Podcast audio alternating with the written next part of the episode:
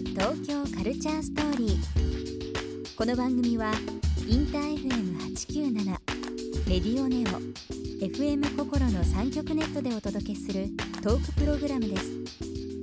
案内役はビームスコミュニケーションディレクターの土井博志今週のゲストはどうもウォンクのボーカルの長塚健人です、えー、ウォンクのキーボードの江崎彩武です東京を拠点に活動するエクスペリメンタルソウルバンドウォンクに1週間さまざまな音楽の話を伺っていきますビームス東京カルチャーストーリー今夜もスタートです Beams. Beams. Beams. Beams Tokyo Culture Story. Beams Tokyo Culture Story. This program is brought to you by Beams. Beams. ありとあらゆるものをミックスして自分たちらしく楽しむ。それぞれの時代を生きる若者たちが形作る。東京のカルチャー。ワクワクするものやこと。そのそばにはきっといつもビームスがいる。ハッピーな未来を作りたい。東京のカルチャーは世界で一番面白い。ビームス東京カルチャーストーリ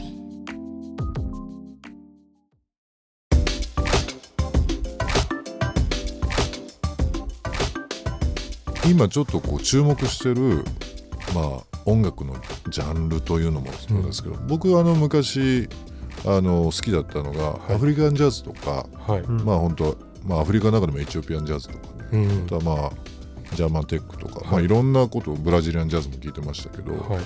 こう、まあ、ジャンルで言うっていうのもあれなんですけど、うん。ちょっとこう気になるまあ音。例えばアフリカの音とか、うんうん。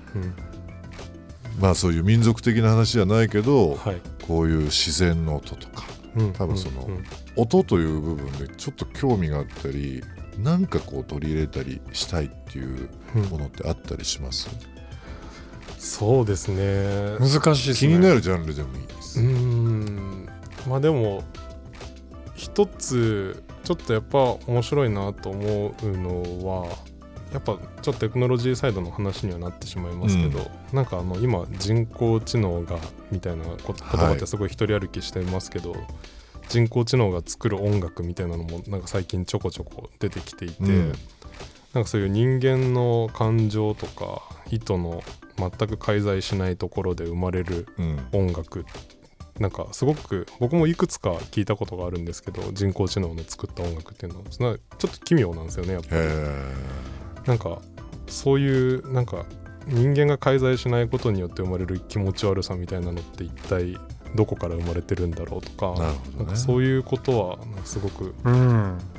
なんか興味深いなと思っている。あのー同年代結構いろんな人いらっしゃると思うんですけど、はい。まあ、特にその同じねアーティストとして注目してる人たちっていうのははいでも。どういった方々、まあ、国内はそれこそ僕ら周り仲いい人たちみんなそうなんですけどね,、うん。ね DTMP の大常田大樹君もそうだしキングヌーキングヌーもねはい彼らもそうだしドラマの石若俊君たちだってねもまあそうですし、うんヤイエルのメンバーもみんなうん。年も近いですし、うん、いいなと思うし、海外を見てみてもね G インターネットの指導なんか僕同い年ですし、えなんかオーストラリアのハイエタスハイオってもね、う んネイパームも年確か長塚さんたちと近いですよね、そうそうえなるほど。あとこの間シンガポールで一緒にやったスティーブンスティーブ・マック・イーンズの。スティーブ・マック・イーンズ、はい。スティーブ・マック・イーンズバンドなんですけどその彼らも。ねすごい面白いし。うん同じ20代前半から20代後半ぐらいのレンジの中でやってるバンドですよね、アメリカイギリスをとってもねたくさんいるんでこの世代いますか、うん。うん。あれ FKJ とかそうトム・ミッシュとかあの辺りも確か年近いですよね。こう一個差とか。20代で、うん、20代前半から後半。いっアルケミストとかいろいろいますよね、ぱいいるんで。うん。いいですよね。FKJ スカイラインいい曲ですよね。そうですね。であのフレンチキウイジュースっていう、フレンチキウイジュース。ねあれびっくりしましたけどね、うん。最初。それなんだってなったよね。そうそう。あのーセ・ジェームスの最新アルバムのリミキサーとして参加されてますけども、はい。去年ですかね、まあ、ヨーロッパツアー観光されてますけども、はい。えー期間ってどれぐらいの期間でした ?2 月でしたっそうです。延べ？2週？2週間？二週10間ぐらい。日間ぐらい？10日ぐらい？2週間ぐらい？2週間ぐらい？二週間ぐらい？だったと思います。しねはいうん。けどこスタートでした？ベルリンスタートベルリンベルリンパリと行きましたね。はい。いいですね。たです実際どうでした活動というか、表現の場として、まあ、ベルリンはちょっとあの市街地からちょっと外れたところだったんで、そんなにまあ人もまあ多くなく。うんって感じだったんですけまあ、ど、あとね僕ら単独でやったっていうこともあってそうですね。現地にいた日本の方とかが、まあ、来てくださって、そうですね。最近の日本の音楽シーンどうなのって話をしたりとかえーっていうのはあってまだ一方でなんかエイブルトンみたいなね僕らがいつも曲作りに使ってるようなソフトが作られてるような街でもあって。エイブルトン。はい。はい、えなんかやっぱエレクトリックまあエレクトロニカというかね、うん。そういう方面の音楽がやっぱ強い街なんだなっていうのは、結構若い人たちの話とかを聞く中でーうん。感じますね感じてそれはね。実際あのそういったところで、まあ、感じるというか、まあ、ライブですとかいろんな人とも話して、日本となんか違いって感じたりしました？うーん。どうですかね。なんかそういうあんまりあんまり感じなかった？感じなかった。あんまり感じなかったっすね、うんうんうん。やっぱりなんだろう。最近何聴いてるみたいな話をしても大体みんな同じものを聴いてるし、まあ、うん特に僕らのジャンルがやっぱ、ね、R&B とかソウルとかに寄ってるっていうのもあるからですけど、うん。実際でもその幼い時にはい。クラシックですとかバイオリン例えばその、まあ、聖地と言われてるベルリンフィルとか、はい。ウィーンフィルとか、はい。まあ、ヨーロッパはい。という部分でのその自分たちの表現ってはい。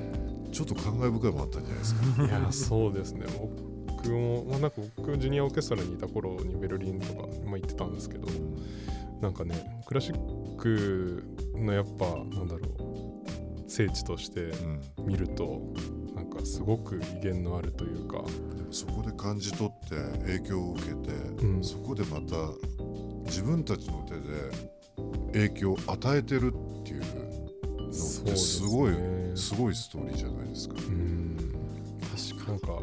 今回はねだからすごい現在進行形の音楽をやりに行ってるんだなっていうのはすごく感じながら行ったヨーロッパでしたけど、今週の頭にいろいろお話しさせていただいた時にそのヨーロッパの話もちょっとさせていただいて、アメリカの話もあったと思うんですけど、はい。アメリカってまたそのニューオーリンズもそうニューオーリンズもそうですけど、うんはい。ニューヨークとかもそうですけどまたちょっとヨーロッパとは違うジャズ文化があるし音も多分違うと思うんですよ、はい。でまあ今こう活動されてる日本ももちろんそうだしやっぱりいろんなところでこう音符っていうのを吸収したりこうなんだろう発信したりうんっていうのをしてるんですねこのね12年でね。うん、確かに。確かにそれは大いにあるかもしれないですね。ね。あんまり意識してなかったです、でもストーリーがやっぱりすごい面白いと思いますよ、ん。今日ずっと伺ってて、うん。音楽のシーンに限って言うと東京の音楽ってこうなってほしいなっていうこうあるべきだなっていうのってあります？今後でもいいんですけど。もっと世界の舞台に出ていってほしいなっていうのが、確かにそれはすごく思いますね。ことですね。なんか、うんこれでも音楽に限ってじゃないかもしれないですけどうん。なんか全ての日本のコンテンツがもっとこううん。外向きにやっていければやってってほしいな。いい,、いいのになと。2018年楽しみですね。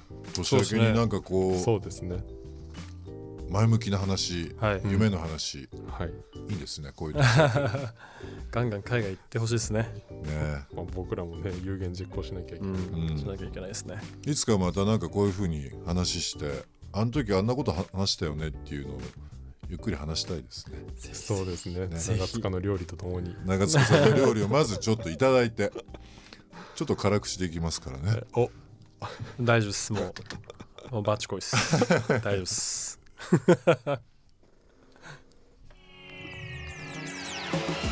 ビームス東京カルチャーストーリー。番組では皆様からのメッセージをお待ちしています。メールアドレスは beams897 アットマークインター FM.jp ツイッターはハッシュタグ beams897 ハッシュタグビームス東京カルチャーストーリーをつけてつぶやいてください。Beams リーディングライフストア by ビームス静岡セノバ永井達也です。中学の時に、えーバスケ部の仲間に見せてもらった雑誌があまりにも自分の知らない世界でそれがファッションとの出会いとなりました。